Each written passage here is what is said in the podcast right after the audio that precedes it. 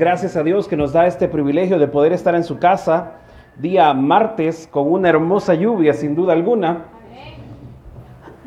Hermano, sin duda, bueno, ¿qué podría decirle? Justamente hoy en la tarde, mientras estaba en la casa, bueno, estaba ahí descansando, estábamos con mi hermana viendo una película interesante, una película de ciencia ficción que a ella le encanta las de terror. Pero sucedía que la película tomaba elementos eh, acerca de la fe, la venganza y cosas por el estilo. Mucho antes eh, vi en la mañana una, no, tenía nada que ver, vi una serie, una caricatura en Netflix y lo gracioso era que hablaban de las armas de Dios y hablaban del arca de Noé, que al final era un arma terraformadora, hablaban del fuego de Megido y muchas cosas más. A la tarde llegaba algo y, era el, pensamiento, una palabra de parte de Dios y me decía, ¿qué es lo que el hombre cree de mí o piensa de mí? Y más aún, ¿qué es lo que el enemigo ha creado o qué imagen ha creado de Dios ante el mundo? Pero más allá de ello, llegaba el, aspecto de la imagen que nosotros como cristianos damos al mundo acerca del Dios que usted y yo predicamos, al Dios que usted y yo decimos que amamos, al Dios que usted y yo decimos que leemos su palabra y meditamos en Él y hablamos con Él a través de la oración y nos sometemos a Él a través del ayuno es qué imagen damos nosotros, porque el enemigo entienda que siempre va a, va a querer dar una mala imagen de Dios.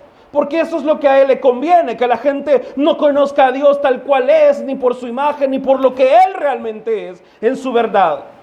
Pero, ¿y nosotros que somos sus hijos, qué imagen damos al mundo del Dios que usted y yo servimos o decimos amar o servir? Y eso es algo bien interesante porque Santiago en su capítulo 2, versículo 26, nos habla de un elemento vital en la vida del creyente, que es, hermano, acerca de la fe. ¿Y qué tipo de fe debemos de tener? Porque la fe que tengamos es la demostración o la imagen del Dios que usted y yo adoramos y al que decimos servir. Si no me he entendido, Santiago 2, 6, 26. 2, 26. Nuevo Testamento, libro de Santiago, en su capítulo 2, 26. Y hemos titulado la meditación de esta hermosa noche, Fe muerta. Fe muerta. Una fe muerta, fe muerta.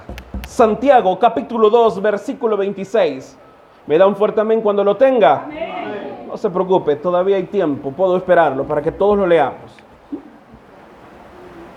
Si venimos a la casa de Dios, vengamos preparados, iglesia. Venir a la casa de Dios no es un paseo al parque. Traiga su palabra, siempre traiga la Biblia y léalo. Si usted no la trae por un u otro motivo, acérquese a alguien que sí y leamos juntos. Pero vengamos a servirle a Dios.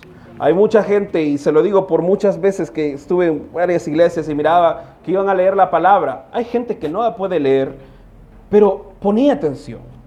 Hay gente que iba, llevaba la Biblia y solo la llevaba de adorno. Comenzaba la prédica y la Biblia ahí cerrada.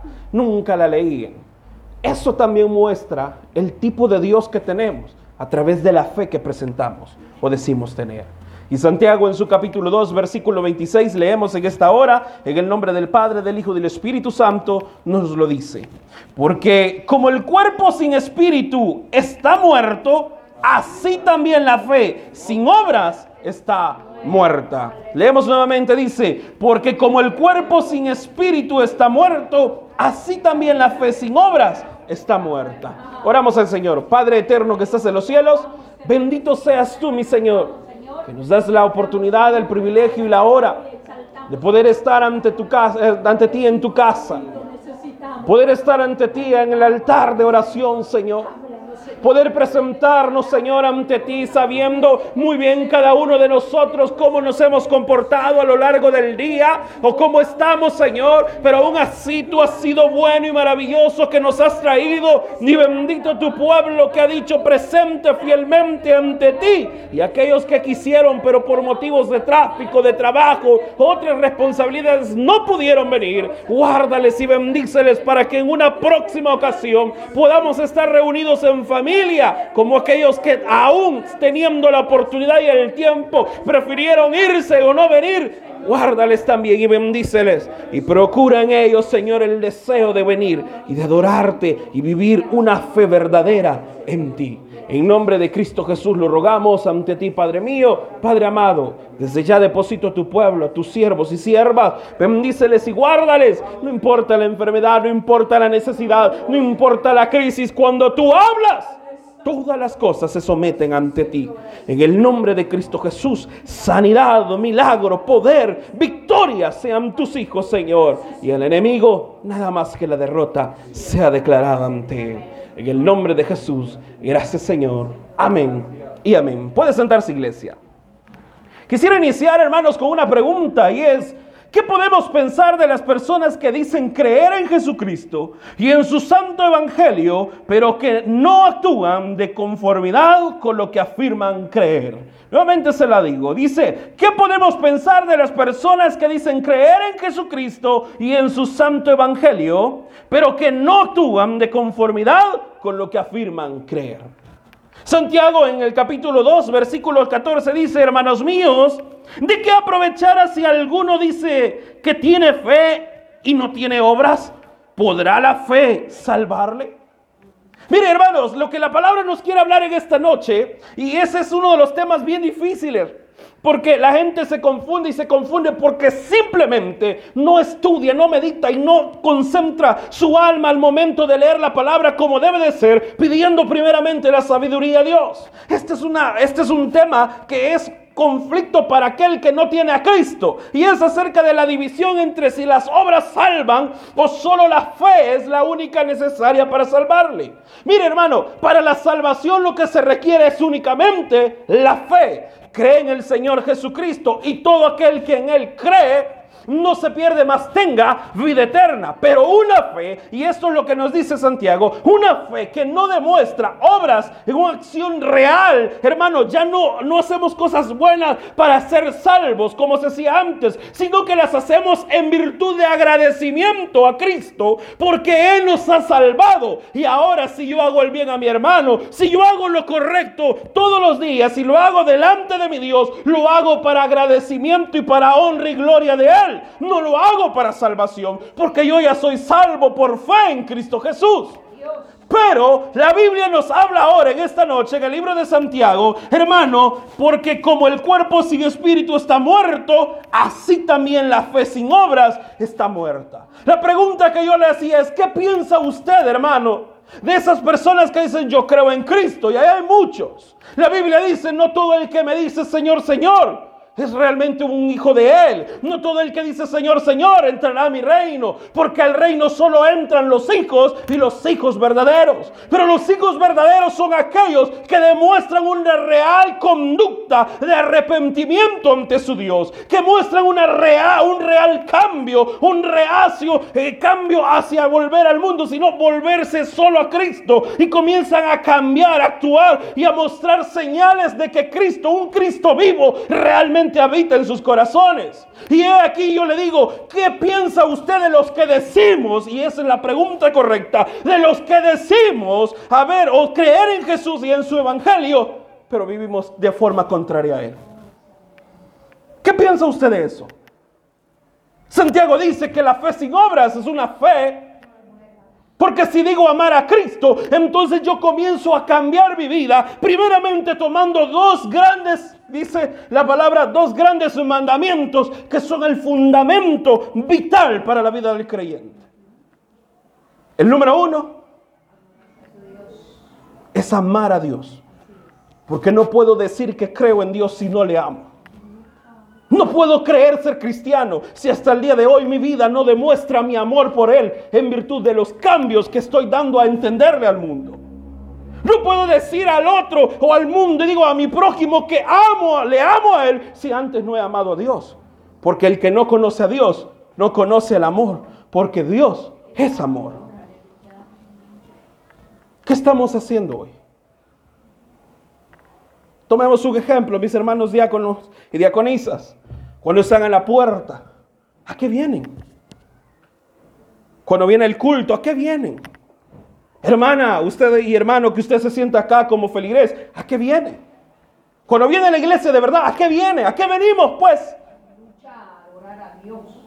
Porque si nuestra respuesta es vengo a adorar a Dios, en verdad hemos venido a adorar a Dios y hemos comenzado a adorar a Dios como debe de ser. O simplemente lo hacemos como una liturgia común, ya es una tradición que hacemos martes, jueves, sábado para las hermanas y los domingos que venimos todos juntos. Porque así es, hermano, eso ya está así, está estipulado, ya está dentro de mi horario, ya está en mi agenda, ya está programado que esos son los días que yo voy a adorar a Dios. Ese es el error más grande y por eso es que nuestra fe no crece, por eso es que no crecemos en la fe. Por eso, hermanos, cuando media cosita nos viene a la vida, lo primero que hacemos es, patitas, ¿para qué las quiero? Vámonos porque de aquí ya no soy. ¿Por qué, hermanos? ¿Por qué? ¿Por qué nos afecta tanto cuando escuchamos que el prójimo, el hermano la hermana comienza a hablar mal de nosotros? ¿Por qué nos, nos agüitamos, hermano, cuando de repente vemos que todo lo que queremos, nada podemos alcanzar? Fácil, porque nuestra fe no ha crecido, porque todavía somos niños, porque no entendemos que la voluntad de Dios debe de ser siempre primero. Y eso empieza desde mí hasta el que me escuche y el que me ve en las redes sociales y todos los que oyen esta hora. Amén, así es. Todos, todos. Venimos a la iglesia ni cantar queremos. ¿Por qué no queremos cantar? Porque nuestra fe está muerta. Hace mucho tiempo atrás, ese es un tema bien difícil, pero se lo voy a contar. Yo tenía una compañera, estábamos en la misma agencia. Cuando yo me retiré, después supe que estuvo embarazada. Tiempo después, como yo pasé a otra área, yo ya no la había visto. Y una vez, ya ha pasado un buen tiempo, la veo y yo salgo bien emocionado y alegre y le digo, ¿qué tal? ¿Cómo está? Y el niño. Y me dijo ella, no te han contado, ¿verdad? No, ¿qué pasó? Mi niño nació muerto. ¿Qué pasa cuando Dios te ve? ¿Qué pasa cuando Dios día a día nos está viendo y ve a un hijo muerto? Y no un hijo que ha venido de muerte a vida, sino de muerte a muerte. No nos justifiquemos, iglesia. Mire, hermano, la Biblia dice, no podemos burlar a Dios, no nos vengamos a justificar ante Él. Todo lo que usted y yo digamos y nos justificamos no es nada. Las mejores obras del creyente, dice, son como un trapo de... Si no están en el amor, apegadas en el amor a Cristo. Nuestras mejores obras serán aquellas que hacemos en el amor a Dios. Estoy enfermo, pero un buen gloria a Dios siempre se lo voy a dar. Me estoy triste, estoy deprimido. Yo sé que es difícil en ese momento darle la gloria y la honra de Dios. Pero un verdadero creyente, aquel que tiene una fe en vida, aunque le cueste, lo va a decir. ¿Sabe por qué? Porque sabe que su redentor, su salvador, su fortaleza, su refugio, su alto y poderosa mano está siempre a favor de él. Pero ¿qué pasa con nosotros, iglesia? Tenemos una fe viva.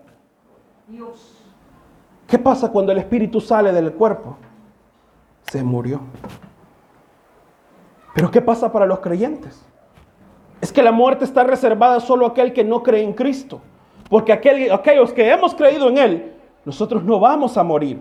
Nosotros se nos dice la palabra, vamos a dormir. Porque la eternidad ya la empezamos a vivir. Lo único que hacemos es un cambio de juego, un cambio de cancha. ¿Ha notado que a mitad de todo partido de fútbol llega un tiempo 45 minutos? Terminado ese tiempo, los equipos cambian. Pues a igual pasa a nosotros. Llegado el tiempo en que Dios ha estipulado, ya sea que nos llame a su presencia antes de su venida, hermano, lo único que hacemos es cambio de posición. Ya no estamos en este mundo, porque este mundo no es nuestro hogar, sino que pasamos a la eternidad. Amén, iglesia. ¿Cuánto nos vamos a ir con Cristo? Seguro. ¿Estás seguro en lo que dice? Señor. Nuestra vida lo está demostrando. No porque usted lo diga, es porque sus hechos lo demuestran. Perdón, déjame ir más allá. No es porque lo digamos, es porque nuestros hechos lo digan. Ser un verdadero creyente es alguien que tiene una fe viva, no una fe muerta. Ay, que mi hijo predica lindo, ay, que mi esposo sirve, ay, que toda mi familia. ¿Y usted? ¿Y usted para qué está, pues? ¿Y usted también adora a Dios? ¿Usted también se entrega a Él? Porque no crea que porque ande adulando a sus familiares, a sus hijos, a sus hijas, a aquellos que sirven a Dios, usted sea salvo. La salvación es personal y la fe es personal. Y por lo tanto, si nosotros personalmente no nos, no nos, eh, no nos, eh, nos entregamos a Dios ni le buscamos a Él por completo, personalmente, su fe es muerta. Entienda eso. Esa es una de las cosas más difíciles. Yo no sé, mire, yo no entiendo por qué la gente se preocupa por eso. La salvación, la salvación es por obras o es por fe. Hermanos, la salvación es por fe. Pero las obras que ahora hacemos en Cristo son el reconocimiento de nuestro amor, nuestro respeto y nuestro agradecimiento a Él. Cuando voy a, a, mi trabajo y hago bien mi trabajo, no lo hago para que mi jefe me vea y yo ganar buenas, eh, ganar, perdón, eh, confiancitas o ganar influencias. Lo hago porque Dios me dio ese trabajo. Y si Dios me lo dio, aunque no me guste estar ahí siempre, debo de agradecerlo. Porque es la manera como Dios me ha dado el sustento. Agradezcámoslo. Para los que tienen negocio propio, yo sé que es difícil. Uy, hermano, yo admiro a la gente que tiene negocio propio. Tener esa paciencia. Cuando hay días que no se venden, hermano. Todo mundo alrededor vende, usted nunca vende. Yo me he dado cuenta cuando voy a ciertos restaurantes o digo, uno pasa aquí, hermano, ahí en la calle, y de repente ve que una pupusería llena, topada, un montón de gente ahí, y de repente está otra a la par, sola, vacía, y uno dice, híjole, qué triste de ser para él que está ahí, ¿verdad? ¿No le suena algo similar? Yo no sé por qué a mi hermano Dios lo prospera tanto y a mí no. Qué triste. Y usted va a comer a ese lugar donde dice que está solo. Usted dice, bueno, ¿para qué voy a ir? Yo soy bien inteligente. ¿Para qué voy a ir donde va toda la gente? Mejor me voy a otro lugar donde yo sé que me van a atender rápido. Usted va y la comida sin sabor, hermano. Se la entregan tarde. Le llevan, usted pidió pupusas, le llevaron tacos. Y los tacos más parecen sopa de tortilla que otra cosa de tanta salsa que le meten. Y uno dice, uy, ahora entiendo por qué aquí no quieren comer. ¿Sabe por qué Dios no derrama sus bendiciones en muchos de nosotros? Porque nuestras adoraciones son simples, vacías. Nuestras alabanzas no son más que simples cánticos comunes y vulgares. Y simplemente cuando oramos son peticiones, son listas de peticiones, de solicitudes, de clamores que me dé esto, me dé lo otro. Y no de agradecimiento, no de entrega y no de arrepentimiento. Dios va a bendecir eso. Y aún así Él es bueno. Porque aún así nos bendice con su favor. ¿Dónde estás? ¿Dónde estabas antes? Antes de conocer a Cristo en esta hora, un día como hoy. Mira dónde estás hoy. A los que nos llaman locos, mire, ya eso ya pasó de moda, hombre. Que nos llamen locos, eso no importa. Digo yo, que digan, loco por Cristo o un loco religioso más. ¿Qué somos? Santiago nos dice, porque una fe sin obras es una fe muerta. Y digo más, dice, en calidad de santos debemos de vivir un evangelio ah, debemos de vivir el Evangelio, perdón, para evidenciar nuestra fe. Santiago 1.25. Santiago 1.25 dice, mas el que mira atentamente a la perfecta ley de la libertad y persevera en ella, no siendo oidor olvidadizo, sino hacedor de la obra, este será bienaventurado en todo lo que hace. ¿Qué es bienaventurado? Vamos a ver, ya años en el Evangelio, ya hemos dicho, que hoy aquí la iglesia me diga que no sabe qué es bienaventurado uy, preocúpese. Significa que su alma corre peligro. Es broma, pero, pero póngase a pensar en ello. ¿Qué significa bienaventurado, hermanos? Doblemente bendecido. ¿A cuántos le gustan recibir por doble? A todos, ¿va? Mire, una de las cosas que a mí siempre me gustaba, bueno, me gusta, cuando está, bueno, es que estamos aquí como parte de la familia pastoral, hay muchos compromisos y obligaciones como, como hijo del pastor y de, la esposa de mi papá, mi mamá, no pastora, no pastora. Y es que lo bueno es que cuando hay eventos siempre dan doble porción. Mira, aquí está para su hijo, ahí dele. Quizás me ven flaco, digo yo, porque me dejan siempre doble porción. ¿Se acuerda hace mucho tiempo atrás que una empresa porque, por aquí decía, porque dos son mejor que uno? Uno feliz y alguno hasta con gran garbo. Veniste, mi amor, te voy a invitar a la nevería. Uy, ya lo dije. Pedí el que querás, tomo, lo pago uno. El otro me lo viene ahí, mentira, ya iba en el precio, pero uno lo cree. Dios da doble bienaventuranza a aquel que no es olvidadizo, aquel que no es solo oidor. Por eso es que la vida del Evangelio no es una cosa fácil. Los apóstoles le dijeron, qué dura es tu palabra, Señor. Sí, es dura para aquel que no tiene a Cristo. Aquel que su fe no demuestra un verdadero arrepentimiento, un verdadero cambio en su corazón. Pero aquellos que hemos conocido algo, ahí es diferente. Porque aunque es difícil, no es imposible. Porque todo es posible al que cree en Él. Porque para Dios no hay nada imposible. Y si lo tengo a Él, dice la Biblia, soy más. Son cosas básicas del Evangelio. Pero como nuestra fe no madura, no crece, nunca las entendemos y nos parecen cosas diferentes, maravillosas día a día, cuando son verdades eternas que deben de estar ya plasmadas en nuestro corazón. Cuando esas verdades están plasmadas en nosotros, no es que nunca vamos a pecar, no es que nunca vamos a dudar, no es que nunca vamos a fallar. Lo que sucede es que cuando llega a suceder, rápido nos vamos a levantar, nos vamos a sacudir y vamos a seguir. Porque entendemos que no estamos aquí por ser buenos, ni por ser perfectos, ni por ser santos. Estamos aquí porque necesitamos al Rey de Reyes y Señor de Señores, que Él sí es santo y bueno, habitando en nuestros corazones. No desmayaríamos. Y si desmayamos, nos levantamos. Porque sabemos que las fuerzas no vienen de nosotros, provienen de Él.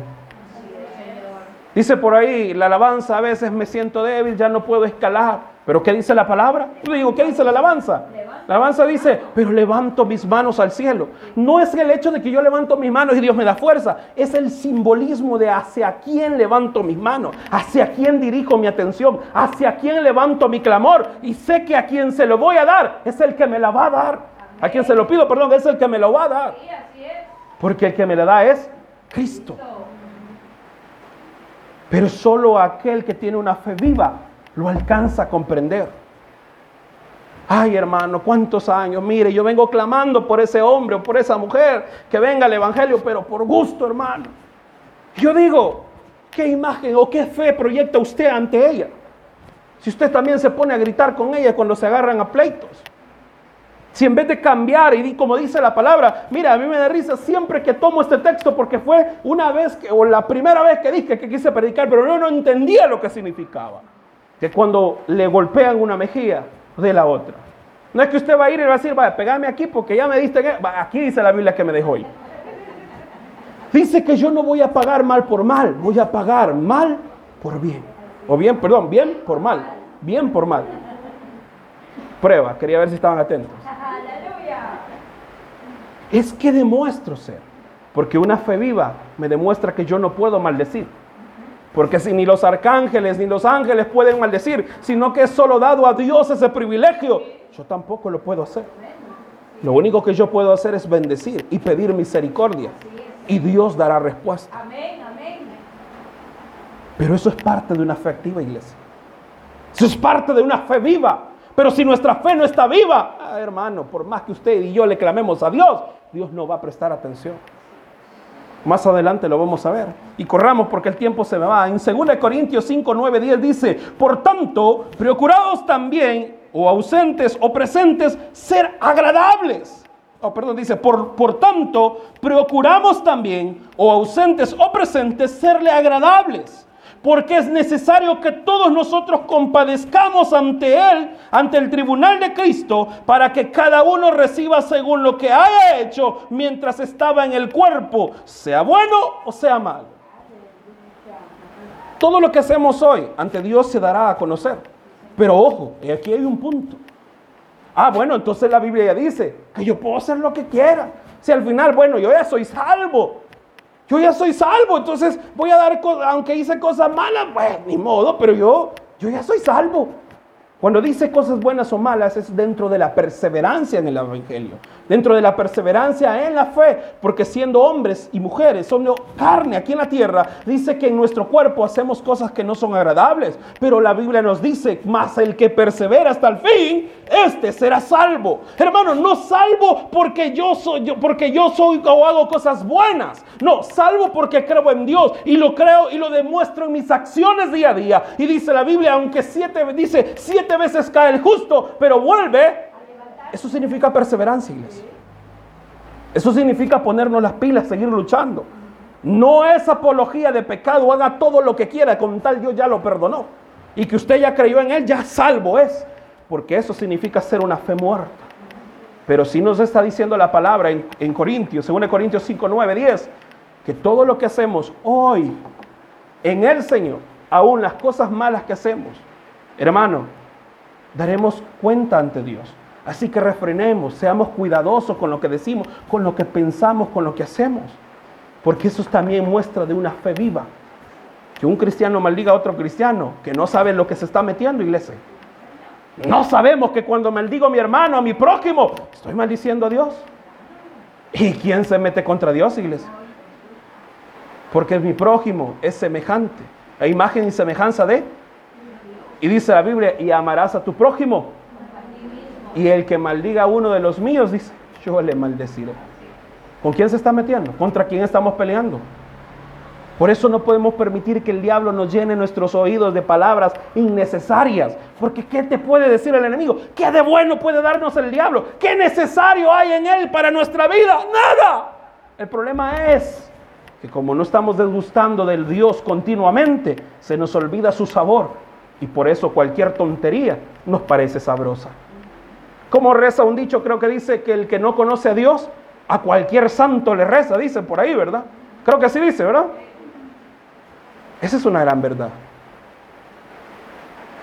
Fulanito por tal, él puede interceder por mí. No, solo un intercesor hay. Y una fe viva me lo demuestra día con día que ese intercesor sigue siendo Jesús. Y no hay otro más. Que un cristiano evangélico hasta este día diga, mire, fíjese que los testigos de por ahí me dijeron una cosa que me pusieron en duda. ¿Por qué? Dudó de su fe.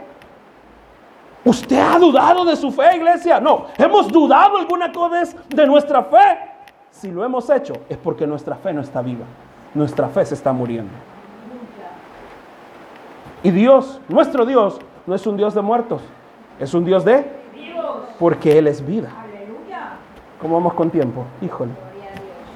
Corramos. Segunda Corintios 5, 17 dice, de modo que si alguno está en Cristo, nueva criatura es. Las cosas viejas pasaron, he aquí todas son hechas. Pero ¿qué significa ser nueva criatura? Salmos 1.3, vámonos a Salmos, ahí sí, mire, Salmos 1.3. Ya hemos leído que toda nueva criatura es, pero ¿qué es ser nueva criatura?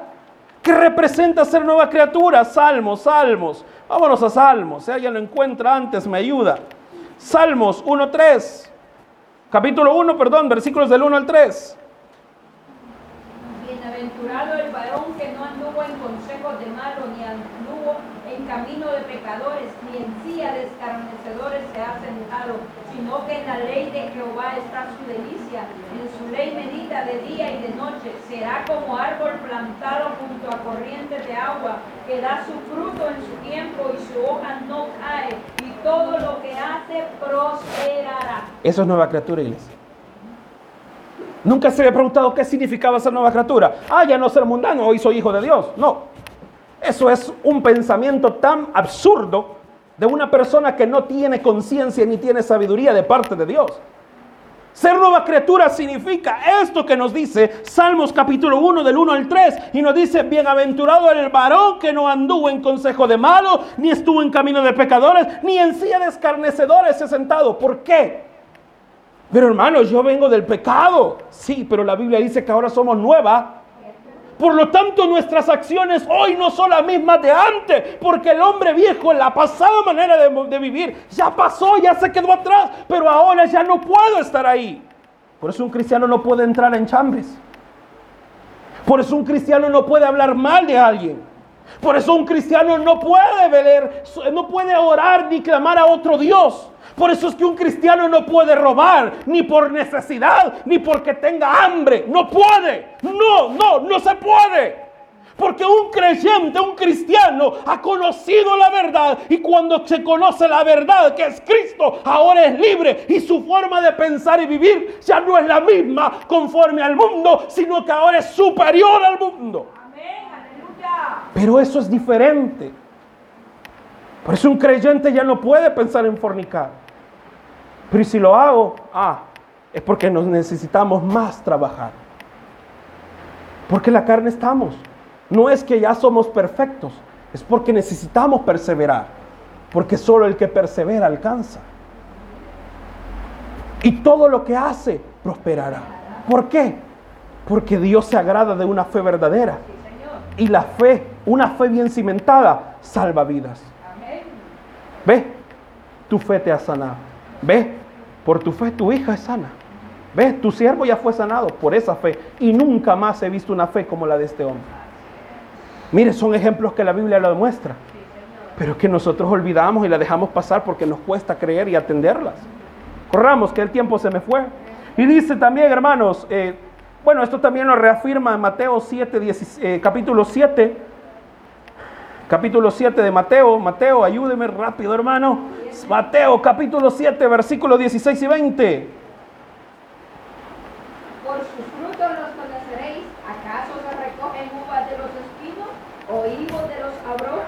Así todo buen árbol da buenos frutos, pero el árbol malo da frutos malos. No puede el buen árbol dar malos frutos, ni el árbol malo dar frutos buenos. Todo árbol que no da buen fruto es cortado y echado en el fuego. Así que por sus frutos los conoceréis. Tenga cuidado con lo que escucha. Tenga cuidado a lo que le dice amén. Ahí andan ahí en las redes sociales y cómo hacen burla de ellos de un predicador donde dice a la mujer, cállese, usted no le hable ni responda a su esposo. Cállese, que es, lo... es tontera, hermano. Usted no sabe cuánta gente dice predicar la palabra de Dios y solo habla tonteras, pero puras mentiras. Y la gente viene, amén, amén, amén, como borrego, amén. El que es creyente sigue lo que da buen fruto. ¿Y sabe qué es lo que da buen fruto? obedecer a la palabra de Dios. Tengamos cuidado lo que decimos amén. Tengamos cuidado lo que la gente puede disque predicar. ¿Sabe cuándo vamos a entender y a discernir lo que, lo que se nos predica de la palabra de Dios? Cuando comenzamos a tener una fe viva, una fe activa. ¿Cuántos leen la palabra de Dios? Yo no necesito que lo anden viendo que lo lee. No, ¿cuántas veces la ha leído realmente? No leer capítulos tras capítulos, no, es entender lo que estás leyendo. ¿Cuántos?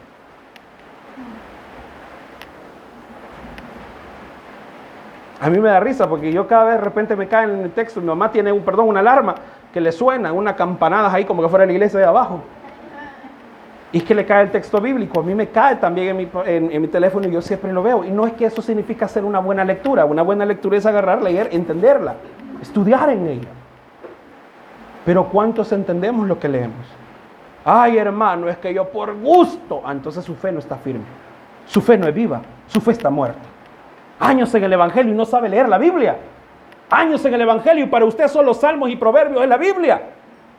No ha conocido a Dios. A cualquier santo le va a rezar en cualquier necesidad. Cuando solo Cristo es la salvación. Vamos más allá. Y dice, tal eh, perdón, tal como Corintios, segunda de Corintios 5:10 nos afirma que deberemos comparecer ante Dios por todas nuestras obras, ya que son estas las que demuestran si hay cambio real en nuestras vidas, porque Cristo reina en nosotros, ¿dónde están todos aquellos o dónde estaremos todos aquellos que no hemos cambiado aún cuando decimos que hemos entregado nuestra vida a Dios? ¿Dónde están todos aquellos que dicen que han creído en Cristo y han entregado su vida y su forma de vivir es la más pagana y vulgar de todas? Celebrando todas las festividades del mundo. Pero cuando viene el culto nunca le canta ni le adora a Dios. Feliz Navidad, hermano. Uy, que a este tiempo estemos con esas cositas, hermano. Upa, ¿dónde está su Dios, hermano? Ay, que esto contradice lo que las grandes iglesias dicen ni porque sean grandes significa que ellos están en la verdad. La verdad está en la palabra. Y si usted y yo meditamos nuestra fe y nuestra convicción en la palabra de Dios, entonces estamos en el camino correcto. Mateo 7:21. Mateo 7:21, 23. Mateo 21, 7, 21, 23 dice, todos los que me dicen Señor, Señor, Perdón, dice, no todos los que me dicen Señor, Señor entrarán en el reino de los cielos, sino el que hace la voluntad de mi Padre que está en los cielos. Muchos me dirán aquel día, Señor, Señor, ¿no profetizamos en tu nombre? Y en tu nombre echamos fuera demonios. Y en tu nombre hicimos muchos milagros. Y entonces les declararé, nunca os conocí, apartaos de mí. Y con eso termino porque el tiempo ya se me fue ya había la hermana que me quiere sacar la tarjeta roja. Mateo 25, 41 lo dice peor. Mateo 25, 41 dice, apartaos de mí, malditos. Oiga, ¿quién está maldiciendo ahí? No es cualquier payaso, no es cualquier tonto de hoy en el día. No como ese uno que está ahí en Guatemala, o no me acuerdo si Guatemala, Honduras, que perro, que no sé qué, que esto, eso es enfermedad, hermano. Eso no es tener a Cristo en el corazón. Yo a mi prójimo, a mi hermano, aún el que hace el mal, yo no lo puedo tratar mal, porque a ese, por ese, Cristo también vino a la, fue a la cruz, murió y resucitó para que él también conociera la verdad. Y usted y yo que conocemos la verdad, dice la palabra, nos ha ordenado predicarle a él de la verdad. Yo no puedo andarle diciendo nada malo a mi prójimo. Al contrario, debo de bendecirle. Y si está mal, pido a Dios misericordia para él para hacer lo correcto, para que Dios haga un cambio en él. Por eso la iglesia de Dios es diferente a todas las religiones del mundo, porque aquí se predica del amor, un amor difícil, pero no imposible de tener si tenemos al verdadero amor, que es Cristo Jesús. Apartados de mí, malditos. Señor, en tu nombre, mire, es que no importa cuántas veces venga usted a la iglesia, las hijas están más veces que usted iglesia y no son cristianos. Los parlantes suenan, esos hablan más que usted y que yo. Pero ¿sabe qué? No son salvos. Así seremos aquellos que si no entregamos nuestra vida real a Dios y decimos amarle a Él ante su presencia, solo se nos conocerá un solo camino, el infierno. Es que esta es una verdad, iglesia. Aquí no le vamos a venir a contar medias tintas. Ay, hermano, no se preocupe. Usted esfuércese en lo que puede, que Cristo le ama. No. Aquí hay que luchar. Aquí hay que trabajar. Aquí hay que esforzarse. Porque a la gane Dios nos cuida. Pero aquellos que nos cuesta, nos duele. Y vienen no solo a la, a la iglesia, sino me refiero ante la presencia de Dios. Uy, cosas diferentes son las que ha de recibir. Ya con esto quiero terminar. En Juan 10, 27, 28 dice, mis ovejas oyen mi voz, y yo las conozco y me siguen. Y yo les doy vida eterna y no perecerán jamás, ni nadie las arrebatará de mi mano. Con esto finalizo. Hoy Dios nos está hablando. Y solo aquel que es entendido en Dios, aquel que ha conocido a Dios y que quiere y tiene una fe viva, entenderá lo que la palabra hoy nos ha querido hablar. La Biblia también lo dice de otra manera. El que tiene oídos para oír, que oiga. Cierra sus ojos, vamos a orar.